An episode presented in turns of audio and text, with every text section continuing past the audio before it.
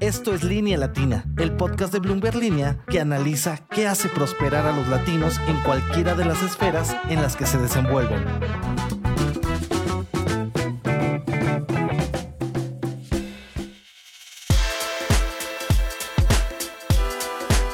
Bienvenidos a Línea Latina, el podcast que explora las historias de los latinos que expanden su talento al mundo. Yo soy Jimena Tolama. Y yo, Alejandro Ángeles. En Línea Latina exploramos qué hay detrás de la mentalidad de los líderes empresariales en nuestro continente, en qué basan su éxito y qué enseñanzas en su formación pueden compartir para formar nuevas generaciones de emprendedores, fundadores y ejecutivos. Y más que nada, ¿Qué entienden por crear una disrupción en sus respectivas industrias? Y justamente Marlene Garaizar, nuestra invitada de hoy, nos puede contar mucho sobre iniciativas de negocio que rompen con muchas inercias en diversas industrias, como lo es la financiera y la tecnológica. Ella y sus socios fundaron Story, una de las startups que en medio de tanta volatilidad se convirtieron en unicornios basados en México en 2022. Bienvenida, Marlene. Muchas gracias. Gracias, Alejandro. Gracias, Jimena. Gracias por invitarme. family. Haciendo de la historia una palabra clave en el operar del negocio, Marlene Garaizar le pone el toque latino a Story, la empresa cofundada por ella y un grupo de emprendedores de origen chino que juntos acumulan 80 años de experiencia. En 2018 decidieron entrar al mercado del crédito en México, un país atrasado en inclusión financiera, logrando montos de capital récord en poco tiempo. Story es la primera fintech cofundada por una mujer mexicana en obtener el estatus de unicornio. Sin embargo, ella dice trabajar por ser un decacornio y conseguir una evaluación de más de 10 mil millones de dólares. En Story apostaron directamente por una tarjeta de crédito en lugar de un monedero electrónico o wallet, un producto con oferta más saturada. Su incursión no fue bajo la ley FinTech, sino como una SOFOM, ella dice, por lo limitado de la regulación en el país. Story actualmente suma 2 millones de usuarios y presume de ser una de las empresas FinTech más relevantes del país. La empresa acaba de recibir 50 millones de dólares en una segunda línea de crédito otorgada por parte de Community Investment Management para seguir enfocando su estrategia de solicitud de tarjeta vía el celular. Estás escuchando Línea Latina. Marlene, iniciamos básicamente con una pregunta que yo creo que muchos usuarios de ustedes o gente que sigue el ecosistema de las startups y de las fintechs en México quisieran saber, ¿por qué se llaman Story? Ok, Story es una una marca que decidimos, la sentimos desde que, desde que alguien nos la propuso en, el pequeño equipo de marketing que teníamos en 2018, 2019 me parece. Eh, se nos hizo una palabra poderosa porque significa mucho de lo que nosotros queremos construir desde el día en que decidimos crear esta compañía. Queremos ser parte de la historia de éxito de los mexicanos y los, latinoamericanos, de su historia de crédito, de su historial de crédito, de su historia de vida, de su historia de crecimiento, dándoles la primer, el, el primer producto de crédito en su vida, que les digamos por primera vez en su vida que sí que eres alguien que debe tener acceso a una tarjeta de crédito y empezar a construir un historial de crédito eh, que te lleve a simplemente tener acceso y oportunidades en la vida, porque creo que todos las merecemos. Entonces, Story, desde el momento en que los founders decidimos la marca, buscaba acompañar a los usuarios en su vida, en la historia de su vida, de crecimiento. Por eso es Story. Y de es más poderosísimo, además, me sí, Sí, y de alguna manera, Story está relacionada con tu historia personal. Si bien entiendo y he leído en algunas entrevistas que has dado, eh, eres foránea, originaria de Baja California Sur, te fuiste abriendo camino y además te esforzabas para conseguir becas que te llevaron a estudiar pues en las mejores universidades de este país y eso de alguna manera pues te permite entender la búsqueda de oportunidades en otros sectores de la sociedad y una de ellas pues siendo el tema financiero que también abre oportunidades y que en México sigue siendo un, problema muy grande a resolver y con muchas eh, piedras por quitar en el camino, ¿no? Sí, fíjate que em, yo eh, y creo que también mis co-founders somos personas muy similares, somos gente de trabajo, o sea, venimos de familias que lo que tenemos en común es que nos apoyaron mucho nuestros padres y lo que ellos podían darnos es educación. Eh, si bien no podían pagarnos las universidades privadas a las que aspirábamos eh, tener acceso y estudiar, lo hicimos a través de becas, ¿no? Entonces, eh, yo hablando con ellos de también su, su niñez y luego su adolescencia y, y, las universidades donde lograron también estudiar, lo que tenemos en común los cinco es que logramos entrar a las universidades donde queríamos eh, a través de este tipo de, de becas académicas. Somos en general gente de esfuerzo, que venimos de familias que le ponen muchísimo peso a la preparación académica de los hijos, ¿no? Creo que tenemos en común los cinco eso. Y este, y también en nuestra formación creemos que la gente merece esas oportunidades. Cuando nos juntamos para crear Story, lo que tenemos en común es esta eh, búsqueda, los cinco, de poder utilizar nuestros conocimientos y la experiencia acumulada en los años previos.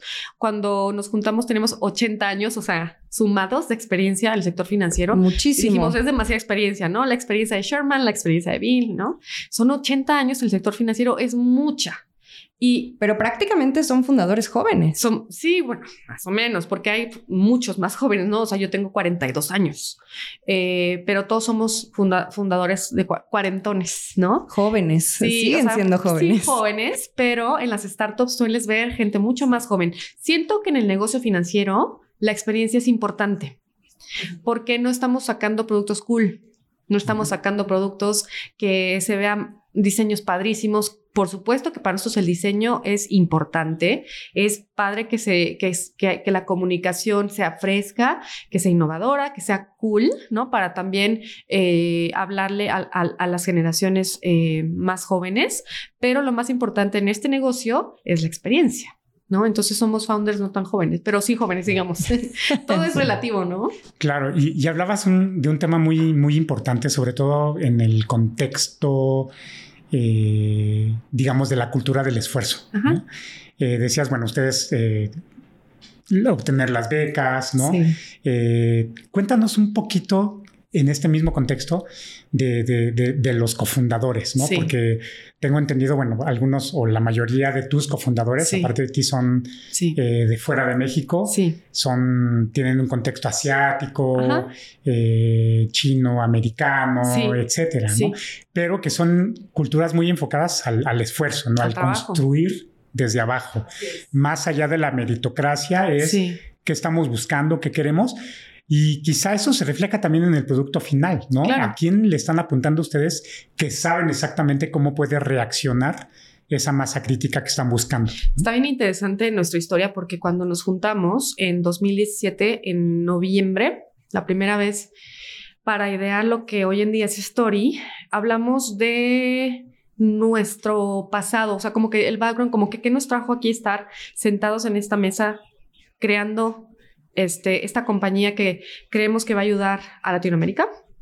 Entonces, lo que tenemos en común en ese entonces hablábamos de eh, tener unos padres estrictos que nos exigieron educarnos, que nos, eh, nos apoyaron, pero siempre existía el componente de ser estrictos, de estar siempre al pendiente de nosotros, y es una parte importante de nuestra formación.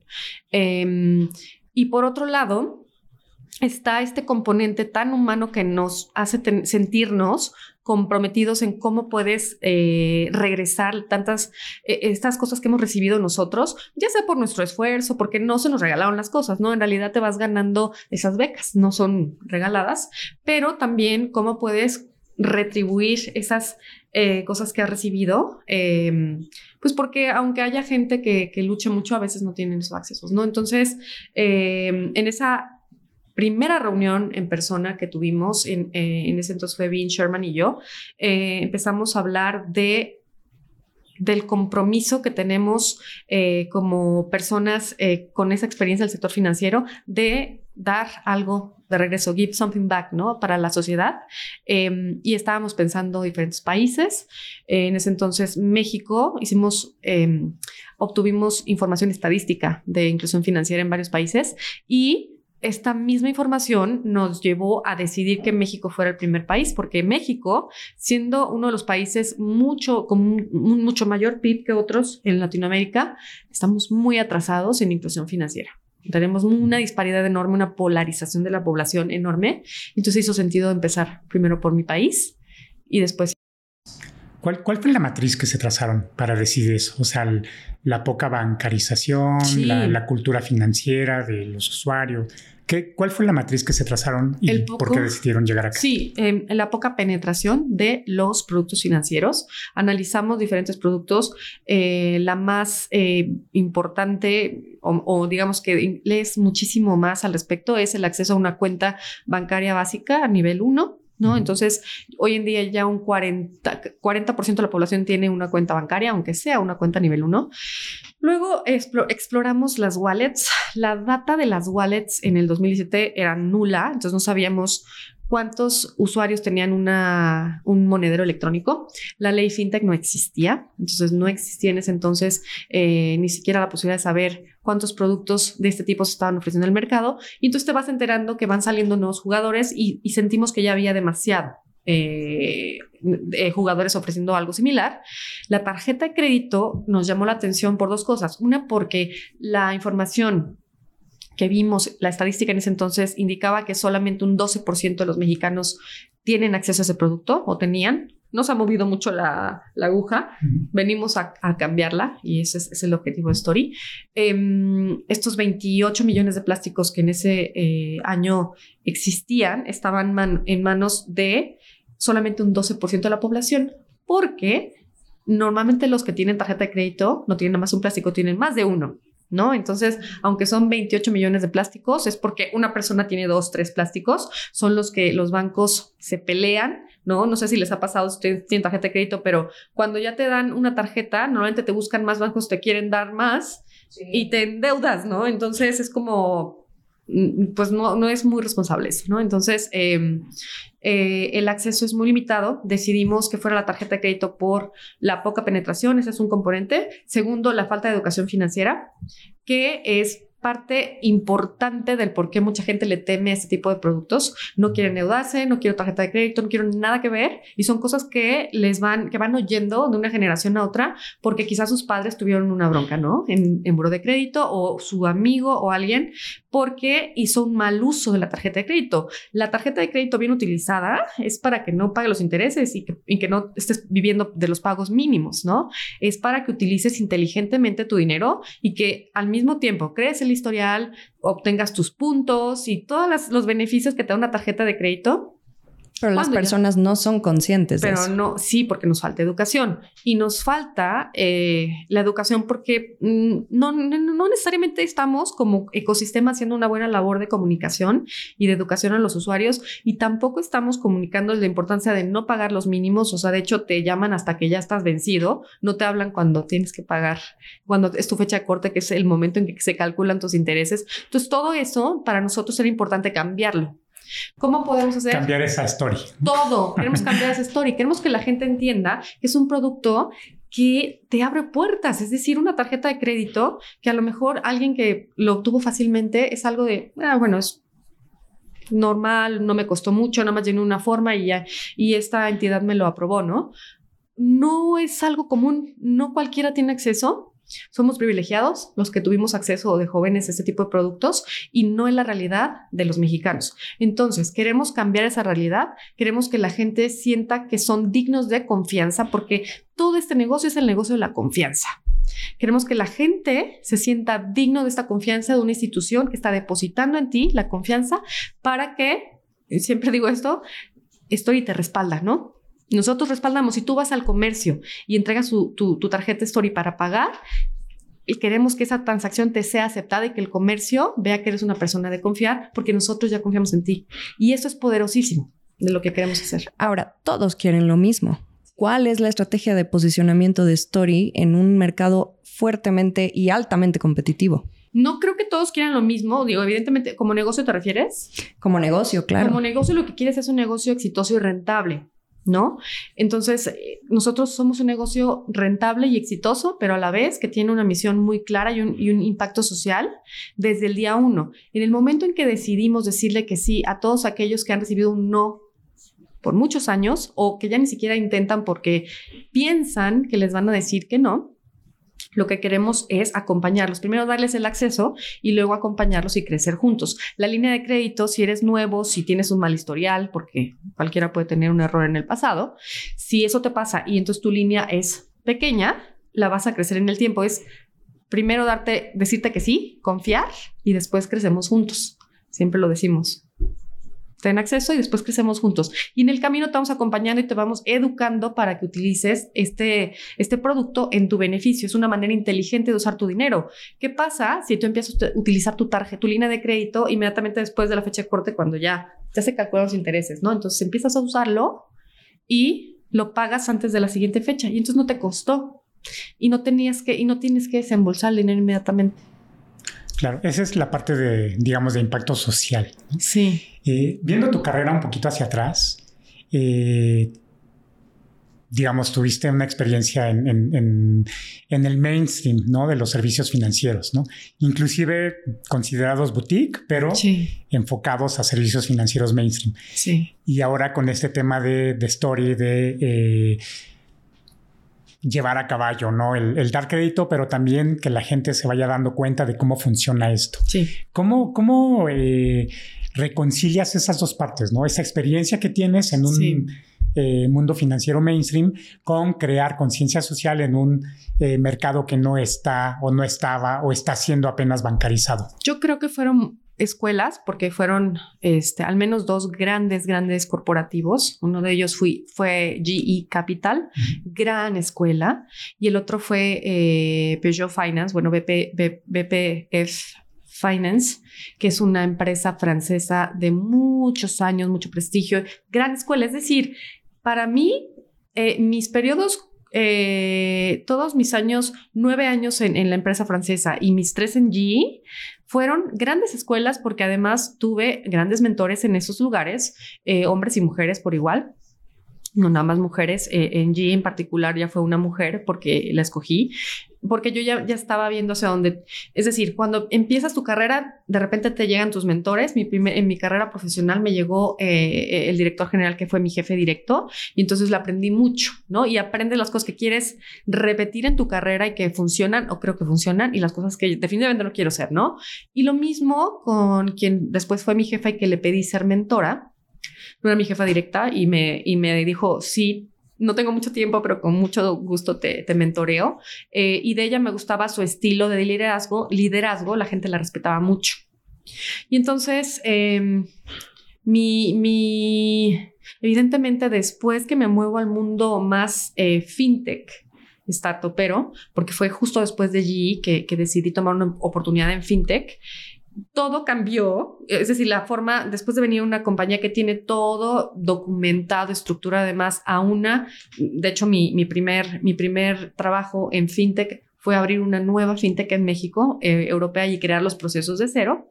Entonces, eh, lo que a mí me gustó fue el crear de cero. Entonces, una cosa que, que yo digo que no me costó trabajo es porque les voy a decir que he tenido la suerte, digamos un poco la clave de mi, de mi éxito, digamos, profesional ha sido que he tenido la suerte de ser parte desde el inicio de algunos proyectos, incluyendo la parte, las empresas corporativas donde estuve. Es decir, los nueve años que yo estuve en Peugeot, mi, fui la empleada número uno de la compañía en México y me tocó crearla de cero.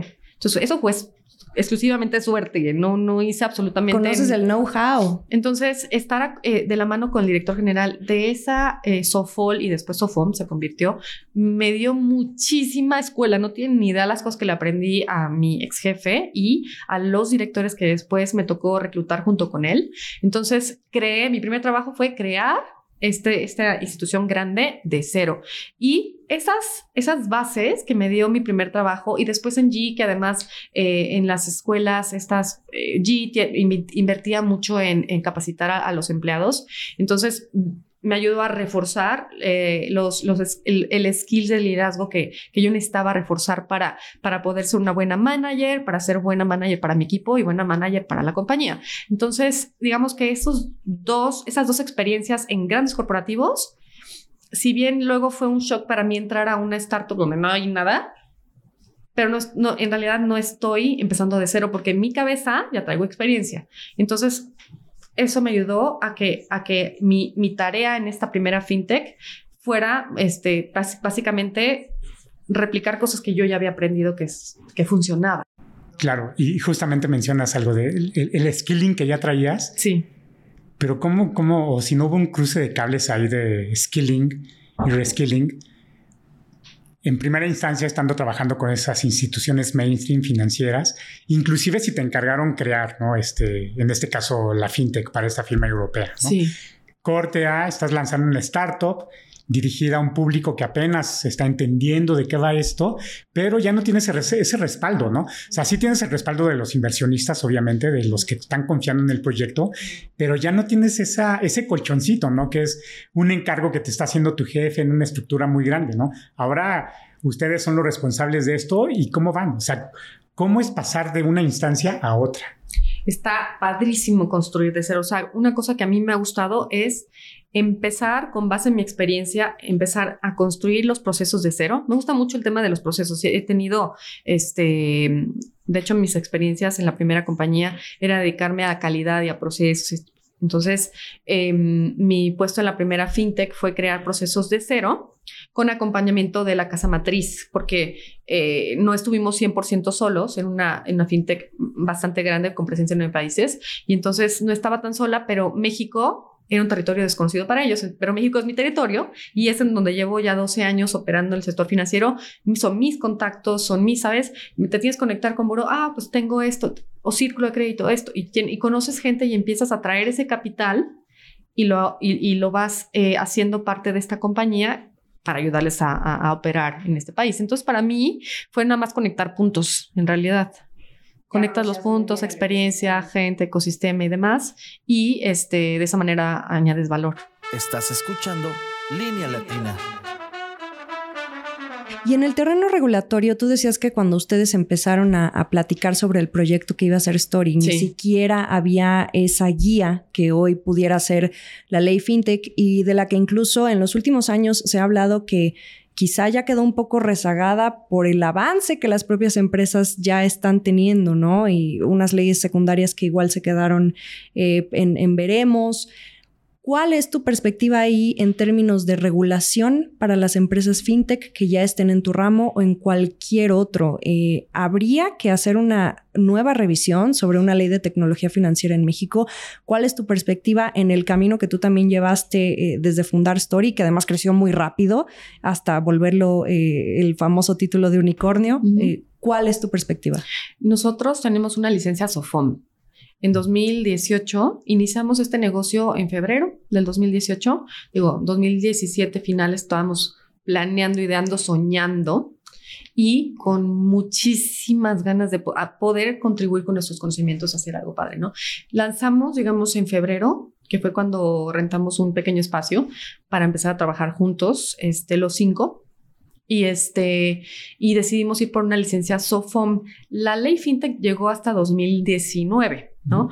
Y hoy en día operamos como licencia SOFOM. El tema es que FinTech, como viene en la ley actualmente, pues nada más eh, se acota a dos diferentes modelos de negocio, que es por un lado dos. los modelos electrónicos de pago y los crowdfunding, ¿no? Y este, pero fintech hay muchas. Eh, Demasiados subsectores. Exactamente. Y nosotros no eran precisamente productos que estábamos interesados en lanzar eh, necesariamente. Y entonces no fue una licencia que, ni siquiera quisimos aplicar. Eh, sin duda tiene que ser una, creo que la ley fintech, si se le llama ley fintech, tiene que incluir otros modelos de negocio porque hay otros que no, que no estamos adentro. Eh, nuestra SOFOM es una SOFOM que opera digitalmente, ¿no? Y, y para la SOFOM la regulación es, es, este, es clara y sabemos que la Conducef eh, es quien, quien mayoritariamente... Eh, debe, ser, debe ser nuestro regulador y a quien le rendimos mensualmente reportes y demás. Y la CNBB en materia de, de prevención del lavado de dinero es quien nos, quien nos supervisa. Entonces, para fintech, eh, pues todo es, la verdad es que las fintech que, operan ya con su licencia, pues están recientemente ya eh, reportando y, sin embargo, creo que hay muchos modelos que están fuera todavía de la regulación. Entonces, yo creo que Open Banking es algo que se tiene que pronto, espero en las secundarias también regular y dejar más claridad.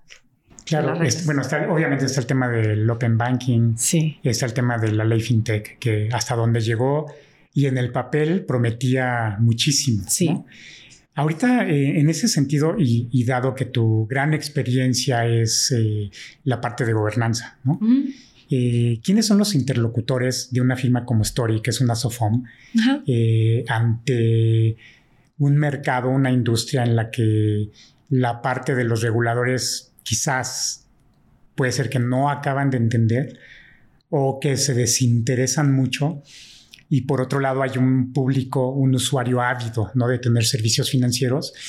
Y, y, también en la contraparte, pues una firma como Story que, que tiene el know-how, que tiene el background, que tiene el sustento financiero para... Eh, por ahora pelear ese mercado, ¿no? Entonces, ¿cómo se mueven en eso? Sí, yo no concuerdo que no tengan interés, más bien hay mucha demanda de licencias y muchas apuestas serias y no tan serias. Entonces supongo, eh, o sea, los reguladores tienen que proteger, tienen que proteger el mercado, tienen que protegernos a nosotros, tienen que protegernos de que nuestros ahorros estén en buenas manos. Entonces las licencias no las pueden estar otorgando a diestra y siniestra, tienen que ser muy cuidadosos de a quién aprueban. Y entonces... Creo que nosotros como emprendedores, y hablo de Story, tenemos que ser jugadores, uno, que seamos predecibles, para el regulador predecibles, que sepan, que sepan qué es lo que vas a hacer, porque además tienes que tener un profundo conocimiento de la regulación y que seas transparente. Entonces, mientras no seas una fintech predecible, transparente a ojos del regulador, es difícil que vayas fluyendo bien con el regulador. Hay que también ayudar, o sea, de verdad pienso que el regulador no se despierta en la mañana. ¿Cómo lo va a hacer la vida difícil a estos este, startuperos, fintech? No, no creo que se. Su trabajo es realmente protegernos a todos nosotros y proteger al sistema porque nunca queremos que existan estos casos de que los ahorros de, los, de las personas desaparecen, de repente la wallet deja de existir, cerró, desapareció, ah, no, pues no tiene presencia física, se cerró la, la app y luego quién responde por la gente que tenía ahí guardado su dinero. Entonces creo que no es cosa menor hay que darle la seriedad que tiene y hay que trabajar de la mano con el regulador. Es decir, ¿quién es el interlocutor? Pues depende con qué, tipo de producto estás ofreciendo. En nuestro caso es la Conducef y mi responsabilidad como una SOFOM no regulada, aunque se llame no regulada, en realidad soy no, este, no estoy ligada a un grupo financiero, pero sí nos regula Conducef. Mi responsabilidad ante Conducef es darle cabal cumplimiento o cabal una respuesta a todas las quejas de los usuarios, responder las dudas, son dudas, reclamaciones, aclaraciones en tiempo y forma, este, atender, mandar los reportes a conducir mensualmente ahora a partir de este, de este año. Es decir, tenemos una responsabilidad y en la medida en que te sigas comportando de una manera consistente para ser un jugador transparente y este y, predecible para ellos, en esa medida también te apoyan, ¿no? Siento que eh, no debemos como, como startup o fintech pensar que merecemos licencias y que, y que ya mm, entregué una solicitud a la autoridad y ya por eso eh, pues pasan un año o dos lo que sea y ya no puedes exigir este, qué es lo que pasa. Eh, hay que entender que hay una carga importante de trabajo que tienen porque muchos quieren obtener licencias y entonces hay que tratar de hacerlo con la mayor calidad posible para que el trabajo del regulador sea más fácil, en lugar de que te observen y te observen y te observen y se vuelva un proceso interminable. Creo que ah, creo que hay muchos casos que no de este lado no hicimos muy buena tarea por lo que he escuchado. Entonces no, no es todo el regulador. Y si, y si queremos tanto nosotros como empresas innovadoras y el regulador lo mismo, que en realidad si queremos inclusión financiera, creo que depende, o es un trabajo en equipo, tenemos que tratar de hacerlo de mucho más calidad, este, con humildad de que quizá no sabemos todo, a lo mejor no todo está en la ley y, eh, y cuando eso pase, tener un diálogo abierto con el regulador para preguntarle cómo crees que deba hacer, ¿no? Lo que no se vale es que te vayas este, recortando esquinas o que te vayas Por a... la libre. Sí, porque eso no le gusta a nadie. Al regulador, cuando le sacas esas sorpresas y te pones muy ingenioso, ¿no? Haces un hacking regulatorio, pues no está padre, porque su, tra- su trabajo, pues al final es como si no lo estuvieras, no te importa. Claro, o sea, no, no es que les den una patente de corso, es una licencia fintech y, hay, y debe de haber mucha responsabilidad por Es parte dinero del, lo que están recibiendo los usuarios. Y si ese dinero, además, toda la data de los usuarios lo vas a eh, tener en la nube, ¿cómo puedes garantizar que esa data, porque hay muchos hackeos, o sea, y, grandes compañías, gobierno mismo ha, sufrido hackeos, ¿cómo puedes garantizarle a la Comisión Nacional Bancaria que los datos de los usuarios, mi información, la tuya, Jime, Alex, no van a estar expuestos y el día de mañana te van a robar tu identidad, te van a vaciar tu cuenta y no la cuenta que tienes en esa fintech, ¿no? O sea, entonces hay que generar también confianza de ambos lados, no nada más eh, de nosotros hacia el regulador, del regulador, o sea, y lo mismo con los usuarios. Y es importante la parte regulatoria en este negocio porque de esa manera generamos confianza. Por eso yo como co-founder de, de Story, mi labor principal es esa, la confianza a través de la parte regulatoria, que seamos ese jugador que digo sea predecible y transparente para el regulador y para el público. Y ahora también hay otras empresas que han optado por un camino similar ante falta de figuras que regule, como tú bien decías, la ley FinTech, pero están estas otras figuras, en tu caso las SOFOM, pero también están las SOFIPOS. Sí. Eh, allá afuera tienen a un competidor muy fuerte, eh, que es la brasileña Nubank, en México también, eh, con más de 3 millones de clientes. ¿Cuál es el plan para seguir escalando en medio de una competencia feroz en el país por un mismo objetivo, un muy similar objetivo al que tienes? Fíjate que, bueno, los objetivos creo que son diferentes porque son segmentos distintos. Eh, yo creo que eh, el jugador que mencionas, sin duda, viene a dar un servicio superior a lo que la banca tradicional ha dado. Y qué bueno, porque nos va a hacer que los bancos se pongan más las pilas y nos atiendan mejor como clientes, ¿no? O sea, la parte de atención a clientes, sin duda, es diferente, la experiencia es superior. Y eso está buenísimo. En nuestro caso, los segmentos son distintos. Nosotros no estamos compitiendo con bancos, ni tampoco con, con, con, con, la empresa brasileña. Creo que nuestro segmento incluso es diferente. Pero te voy a decir, incluso si fuera el mismo, el mercado es tan grande, pero en serio tan grande y hay tanto por hacer que al contrario, son tan buenas no- noticias para este mercado. Hay campo para todos. Hay campo para todos y creo que es, eso permite que los usuarios nos, nos, al momento de tener ese poder de decidir si se van con uno y otro, nos obliguen a ser mejores, a protegerlos más, a tener productos superiores, a realmente dar todo por ofrecer un producto que merecen. ¿No? Entonces, yo al contrario, cuando me entero de que van a abrir un nuevo producto, uno, siempre digo, qué bueno, porque eso hace que nosotros vamos a ser mejores. La competencia es buena es buena. No, no, no intentemos ser dominar el mercado porque eso no está bien. Nunca está bien que haya uno dominante eh, porque entonces no tienes ese que de cierta de forma mejorar. se está acostumbrado a eso, ¿no? A, a hablar de monopolios. Exactamente. Y eso no está bien. Entonces hay que la competencia es muy buena y es buena para los usuarios. Estás escuchando Línea Latina. Malena, a fines de 2021, seguro te acordarás con una de nuestras eh, reporteras, publicamos la nota, ¿no? De que Story había recaudado una mega ronda, ¿no? 200 millones de dólares. Y después ya en 2022, a los pocos meses, se extendieron la serie C, 150 millones de dólares más, y fue que alcanzaron el nivel de unicornio, ¿no? ¿Cómo están ahorita en cuanto a la evaluación y en cuanto a el prospecto, ¿no? De, de seguir levantando capital. Sí, la ronda, la que la última que levantamos fue finales del año pasado, a octubre, me parece. No, junio, junio. 2022. Ujú. Y este sí fue el anuncio del unicornio justo en julio, lo anunciamos. Eh, hoy en día estamos tratando de que no, de que el crecimiento que tiene Story sea más por acceso que tenemos a líneas de crédito, porque eso es mucho más eficiente en el uso del dinero, que las líneas de crédito que cada vez tenemos más acceso y eso es algo muy positivo para nosotros. O sea, cómo podemos ser mucho más eficientes eh, en el uso del dinero en el crecimiento para que no sea de equity, sino más de deuda, ¿no?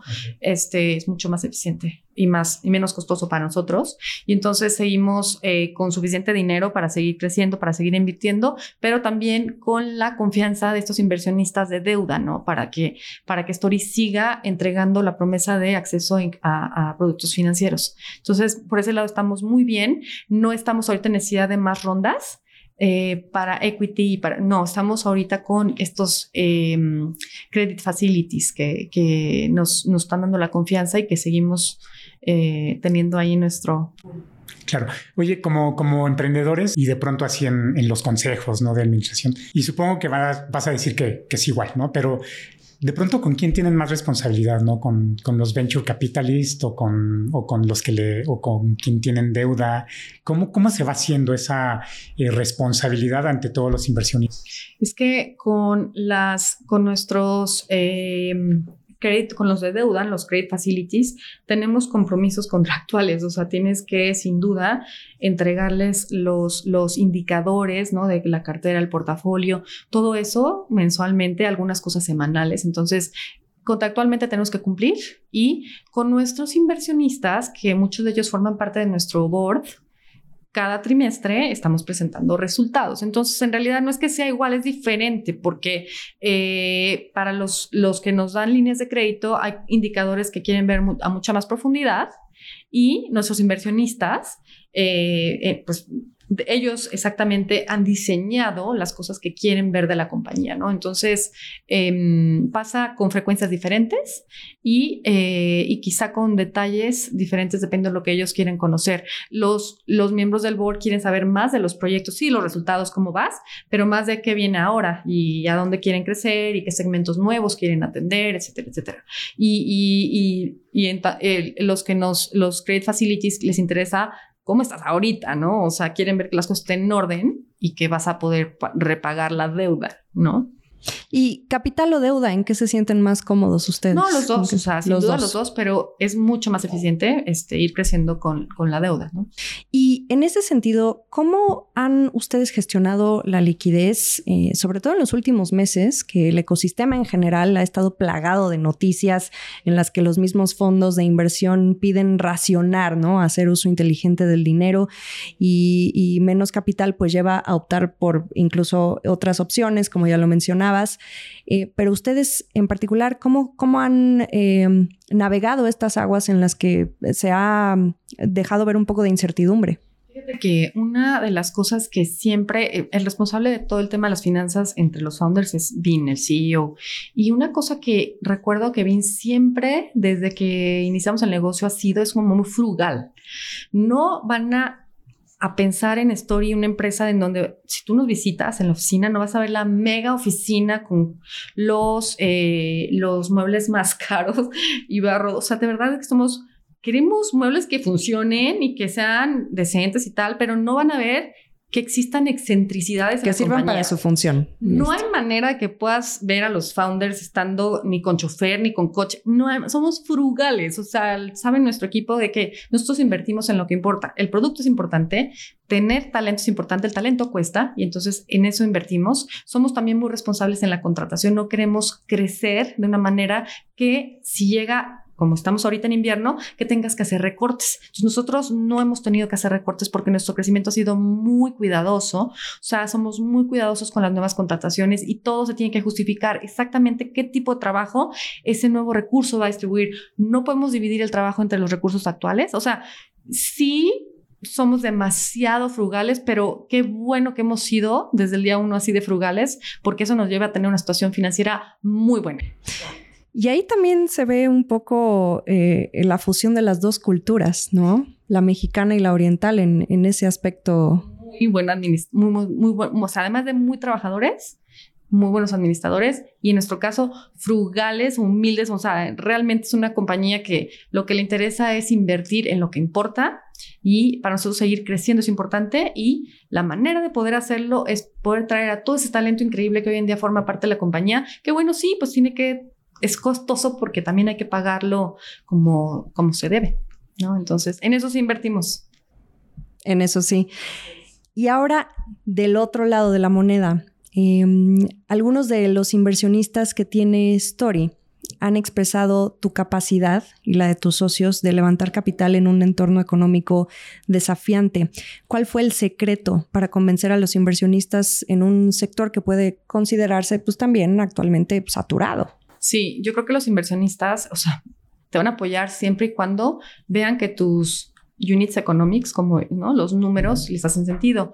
Que tengas un costo de adquisición bajo, que tu producto tenga atracción y entonces cuando decimos sí pudimos levantar una ronda aun cuando ya había iniciado el invierno, es porque auténticamente nuestros resultados y el trabajo que estamos dando eh, eh, y la planeación que hacemos y el esfuerzo y el trabajo que estamos haciendo está dando resultados. Y los inversionistas siguen confiando en nosotros, están contentos, ¿no? Y entonces eso es lo que hay que cuidar. O sea, que esa inversión que ellos hicieron en nosotros desde 2018, que fue la primera vez que levantamos la ronda, tiene, la cuidamos de una manera súper consciente, sin gastar en las cosas que no son importantes y cuidamos ese dinero muchísimo y en realidad lo, lo vamos a, usar en lo que... Cantita. Hay, hay, un momento en el que eh, tú, los, los, los, cofundadores, ¿no? los inversionistas, eh, se vean y digan, qué bueno que entramos a este negocio, porque en otros ha habido rundowns, ¿no? Este... No nos dicen eso, pues porque son muy respetuosos. Nadie va a hablar de si le va mal. O sea, no. está padre, ¿no? No estamos contentos que claro, no, no, no, pero es, pero es la, eh, la apuesta eh, certera, ¿no? En, el negocio certero, en el momento oportuno, ¿no? Eh, o sea, no los pusieron ahí por nada. Ustedes decidieron ir para allá, ¿no? Así es. sí, sí. Entonces, digamos, ¿qué retribución ven? No solamente en cuanto a negocio todavía, porque supongo que es muy temprano para ello, pero sí en cuanto a respuesta, ¿no? De una industria y de un mercado ávido de este tipo de servicios. Sí, tenemos inversionistas muy inteligentes. De, hecho, son eh, inversionistas que tuvimos la suerte de, contar con su confianza. Bueno, los, los buscamos, evidentemente hablamos con ellos y este, por eso gran parte de estos inversionistas forman parte de nuestro comité, de consejo, perdón, porque nos dan no nada más lo que nos han invertido, nos dan muchísimo, nos aportan muchísimo en ideas, en, ¿no? Creo que es lo más valioso de tener inversionistas de esta talla. Este, sí, sí nos dicen, ¿no? Son la mejor inversión que hemos hecho, tal. Y pues está, está padre. Lo que tenemos que nosotros es, mantener el enfoque. La verdad es que cuando íbamos a alcanzar la evaluación de unicornio, como no hacíamos ninguna celebración de nada, hasta que llegó alguien de marketing nos dijo, ya, o sea, hagan algo. O sea, celebren, porque siempre queremos estar así como herméticos. Underdog, no queremos decir, porque no van a decir, ay, competencia, y luego nos van a atacar, y no éramos como nada más temerosos un poquito de compartir, porque decimos, sigamos creciendo. Es raro ver eso en la cultura emprendedora. Sigamos creciendo, sigamos creciendo. Y, y de repente dijimos, ¿saben qué? Es momento de celebrar algunos hitos. No todo el tiempo porque tampoco tenemos tiempo de estar celebrando todo el tiempo, ¿no? Los, los hitos, pero ahora, bueno, nuestra primera celebración en la historia fue el millón de clientes. Yo creo que ya estás en la compañía, ¿no, Rodo? ¿No? Bueno, nuestro primer, y, sí fue este, alguien del equipo de marketing que nos dijo, allá un millón no, no es cualquier cosa, hagamos público, díganlo, es un súper este, logro y ya lo celebramos. Y eso fue en, mm, en abril del año pasado y en julio fue la evaluación unicornio y también dijimos, pues también hay que decirlo, unicornio no es cualquier cosa, hay que decirlo, ¿no? Y entonces ya ahora estamos aprendiendo a disfrutar más esos, esos hitos y celebrarlo, porque además la celebración para mí, especialmente para mí, es nada más agradecerle al equipo que ha hecho posible todo eso. Eh, y bueno, si son buenas noticias para el ecosistema, el ecosistema le gusta esas buenas noticias. No te gusta escuchar como emprendedor noticias de que alguien está cerrando, que está haciendo layoffs. Eso es muy triste. Cuando escucho nuevas rondas, no saben lo, mucho que me pone eh, contenta y me hace pensar que, que, que las cosas no están como, como muchos piensan, ¿no? O sea, sí hay todavía rondas de inversión, claro, pero los proyectos tienen que ser rentables, ¿no? O sea, es importante que estos proyectos sigan enfocados en ser rentables para seguir recibiendo buenas rondas de inversión. ¿Qué valor le das tú a la palabra unicornio? Eh, para nosotros es una evaluación, nos hace sí diferentes porque también es cómo nuestros inversionistas valuaron todo lo que hemos construido y es importante, pero el unicornio, la evaluación, ahí está. Tenemos tantas ambiciones por seguir creciendo que ya lo celebramos, ya pasó a lo que sigue. O sea, nosotros celebramos, creo que fue un jueves y al día siguiente estábamos todos en la chamba de, bueno, a ver, tenemos este proyecto, no perdamos de vista porque en ese entonces teníamos 1.3 millones o algo así de cuando anunciamos eh, el unicornio. Ay, no saben cuántos más millones de clientes nos faltan por servir y para eso no podemos distraernos con estos festejos. Sigamos enfocados en llegar, porque hay tantos millones de mexicanos que requieren este producto, que si no seguimos enfocados, eh, entonces nos vamos a perder en la misión que tenemos, ¿no? Entonces, digamos, el unicornio fue una celebración, un hito, ya, ya está ahí, eh, perfecto, ahora que quiero ser un decacornio. Claro. ¿Y cómo, qué tan lejano lo ven o qué tan cercano lo ven en el horizonte? No muy lejano, estamos trabajando para poder... Eh, inclusive en un medio tan eh, o en un momento, o momentos tan difíciles, ¿no? Este, de tormenta, ¿no? De volatilidad. Son eh, oportunidades. Son oportunidades y, digamos, con la misma batería de inversionistas o saldrían a buscar otros. Pues, o saldrían a buscar otros mecanismos. Si los inversionistas están contentos como lo están, seguramente no van a querer ser este quedarse afuera. Quedarse afuera, sí. No, sin duda, sí, nuestro siguiente meta es el de Cacornio, ya lo estamos diciendo hasta el equipo, ¿verdad? Vamos por la evaluación de decacornio. Es importante, es importante siempre irnos trazando, ir trazándonos esos, em, esas metas. Estás escuchando Línea Latina. Y, hablando un poquito de, ahora regresando al tema de los usuarios, ¿no? de los clientes, muchos de ellos supongo que, que, son sus primeros acercamientos, quizás muchos sean ya ni siquiera millennials, ¿no? sino Gen este, etcétera.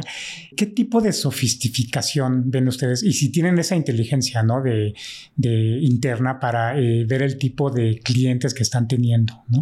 ¿Qué tipo de experiencias están creando con ellos? Tenemos un equipo de Customer Insight, no, no está a mi cargo, pero ellos nos comparten tenemos unas sesiones mensuales, el All Hands Meeting, y una cosa muy importante, que es aparte un pilar de la compañía, la obsesión en el cliente, para poder tener un poquito más, darle un poquito más de sensibilidad a los miembros de Story, de que si estamos verdaderamente impactando a los usuarios, lo que hacemos es que las entrevistas que, le, que el equipo de marketing, bueno, no me acuerdo cómo se llama el área de Customer Insights, bueno, el equipo de marketing toda la, información que saca, las entrevistas que graban y demás de los usuarios, eh, las presentamos en, el, en los all hand, meetings para que los equipos que están en la parte del de los developers, por ejemplo, ¿no? Los que no están necesariamente eh, dando la cara a los usuarios, se motiven y vean que esas horas y desveladas para a lo mejor lanzar cada sprint, para lanzar algo en la app, valieron la pena. Creo que ese tipo de, de dinámicas tienen dos propósitos. Una, que realmente entendamos a los usuarios. Es bien importante que antes de que empecemos a construir más sobre el producto, los escuchemos, qué funciona, qué no funciona, qué te gusta, qué no te gusta del producto. Y el segundo propósito es que nuestros equipos se inspiren, que sepan que realmente sí hay Juan, María, Pedro y esas personas que grabamos y entrevistamos, que visitamos en sus casas, a veces los founders vamos a estas entrevistas, existen y sí tienen su tarjeta story y sí la utilizaron y te cuentan hasta para qué la usaron y qué les resolvimos, ¿no? Entonces... O sea, estás definiendo a la perfección lo que es o lo que tiene que ser una fintech, ¿no? O lo que tiene que hacer una fintech. En ese sentido de la parte tecnológica, ¿ustedes hacen el desarrollo? ¿Cómo lo hacen? ¿Cómo hacen el back office de todo esto? Sí, tenemos equipos, eh, yo creo que la, el equipo más grande es tecnológico de los desarrolladores. Em, será esto y operativo, ¿no? Porque obviamente tenemos que la atención a clientes, para ya atender tantos, tantos clientes, pues necesitamos un equipo grande. Entonces, eh, el número uno o el segundo más grande es em, los desarrolladores y los tenemos mayoritariamente en México y una pequeña parte en, una oficina que tenemos en Shanghai y tenemos una pequeña oficina también en Estados Unidos. En realidad es donde encontramos el talento. Y en la pandemia decidimos pues abrir un poco más eh, las locaciones. Entonces, en realidad, developers hay en Latinoamérica, en diferentes países. Eh, hay, hay, unos que son nómadas, ¿no? No están. Y pues es así, estamos adapta, adaptándonos a... Porque la verdad es que mientras tengas el talento correcto, no lo tienes que tener en la oficina. Eh, hace unos meses, bueno, posaban, ¿no? Frente al display del Nasdaq. Y ahí estaba Story, ¿no? Con todas las letras, los fundadores. Sí. ¿Regresarían allá pronto para hacer o anunciar un IPO? Este, ¿O qué tan lejano pues, lo ven? No sé, no sé qué tan pronto. Creo que eh, es muy... Siento que todavía hay mucho por hacer antes de tomar ese paso tan importante. Eh, no tenemos prisa. Estamos todavía, por ejemplo, tenemos planeado ir a otros países. Queremos, ¿no? Entonces, eh, creo que no, no, no corremos prisa para, para estar en Nasdaq eh, hablando de nuestro IPO. Eh, sin duda tiene que ser algo que, bueno, muchas compañías eh, están buscando o sueñan ya salir público, pero nosotros ahorita no, no es algo que nos quite el sueño ni nada. Es más, es más geográfico el tema, ¿no? Una expansión. Este, ¿ven, ¿Ven algún, algún mercado ahí que se les antoje? varios. tenemos un equipo de go-to-market analizando por, mercados y todavía estamos eh, viendo, estamos analizando a, a, cuáles. Y todavía no hay decisión, lo vamos a, informar, pero sí eh, decidimos que era importante tener un equipo dedicado para no distraernos eh, de ahorita México, México, y que este equipo dedicado se estuvieran únicamente enfocando en analizar qué países podrían ser y por qué, y entonces en función de los de la información que nos presenten, tomaremos una decisión. Y me imagino que el mapeo sería América Latina. Es América Latina, porque em, es el mercado que siempre quisimos atender. Y si tú te metes a la página y checas la visión de la compañía, lo que queremos es atender 100 millones de underserved customers en all Latam, ¿no? Así es que lo, perdón mi spanglish es chafísima que combine, pero es que así lo dice, dice la misión, ¿no? Entonces, eh, sí, nuestra, nuestro objetivo es otros, otros este, países latinoamericanos. Estás escuchando Línea Latina.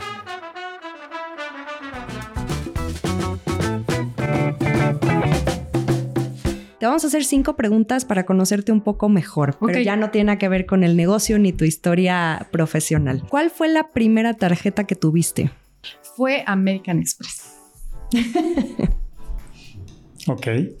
La Blue. La Blue, que era, era de servicio. no, es que les voy a decir por qué. O sea, yo tenía un novio en ese entonces que trabajaba en American Express. Me dijo, tienes que tener esa Te introdujo. Entonces, él me entregó los papeles y fue la primera que me dieron, ¿no? Y, y siempre ha sido una cliente feliz de American Express. Okay. Y en ese sentido, ¿cómo, ¿cómo prefieres pagar a crédito o al contado? Siempre crédito y luego lo liquido. Soy totalera, pero siempre crédito. No me gusta traer este, mis cuentas de débito. Creo que no es seguro andar con ellas. Y, y, cuando tengo, porque sé que no tan crédito, tengo poquito dinero en la cuenta, ¿no? En la de débito me refiero. ¿Cómo le explicas a tus hijos lo que haces? Esa es muy buena pregunta, porque mi niño cuando llego a mi casa siempre me dice cómo va Story, cómo va creciendo Story. Y él tiene su tarjeta Story con su nombre, pero no está activa. Entonces siente que ella es parte como que a veces me dice yo invito, ¿no? Y entonces pone la tarjeta, ya sabe que es como para tener acceso a cosas pero no sé si todavía entienda, o sea, ahorita estoy trabajando con él un poco más en, en, en, que entienda lo, lo, difícil que es ganarse dinero, ¿no? Y entonces está vendiendo galletas, está haciendo galletas y las vende, y entonces apenas está empezando a entender cómo hacerse dinero, ya después tengo que explicarle cómo es la misma, eh, es una, la, representación de eso que está recibiendo hoy en día en, cash, pero en plástico, ¿no? Entonces, no sé si entienda muy bien. Para él es muy fácil decir, saco la tarjeta, pero no sabe, no sabe dónde viene, ¿no? Y este, em, no, sé, no sé todavía cómo explicarle porque tiene seis años y apenas está entendiendo este rollo. Y mi otra bebé tiene un año entonces. Sí, no. Está muy chiquita. Oye, Marlene, ¿tú, ¿tú hablas chino o, tratas de...? Estudié, a ver, mi objetivo en la vida, según yo, era ser diplomática.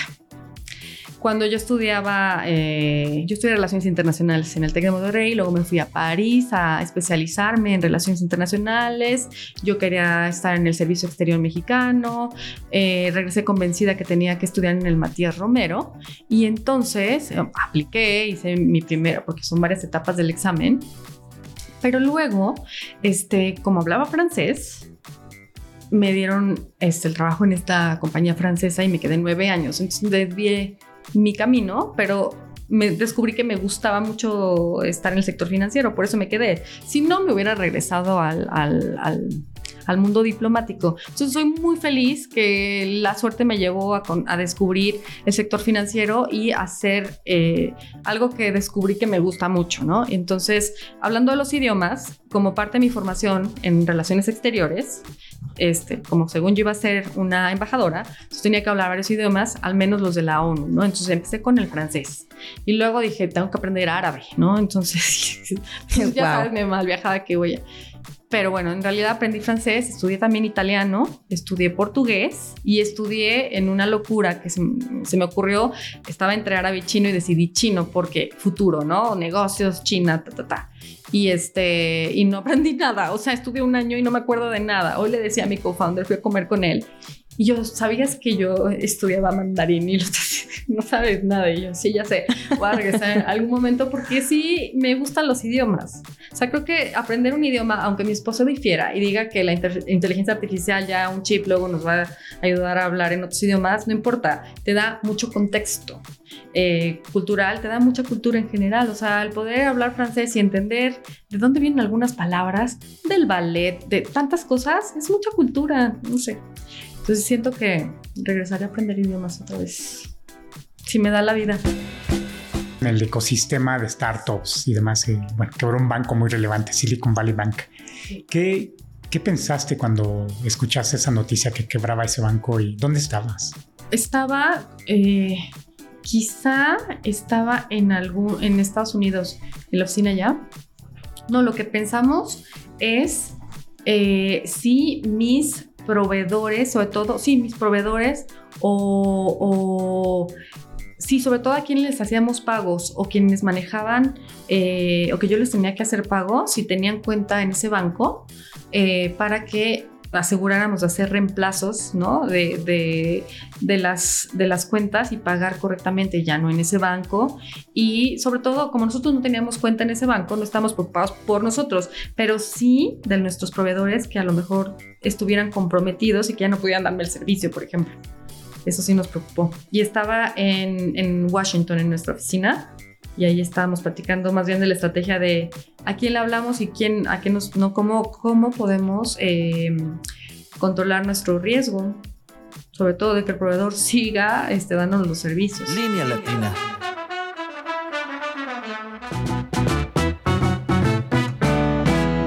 Marlene Garaizar, una mujer que conoce el ADN del sector financiero, sabe crear, prefiere irse por el hermetismo, trabajar en silencio con sus equipos, aterrizada, que intenta llevar a la operación de una empresa basada en la cultura del esfuerzo, de la disciplina, dos elementos que cree indispensables para ascender en un sector altamente competitivo. Gracias por acompañarnos. Esto es Línea Latina, nos escuchamos en el siguiente episodio.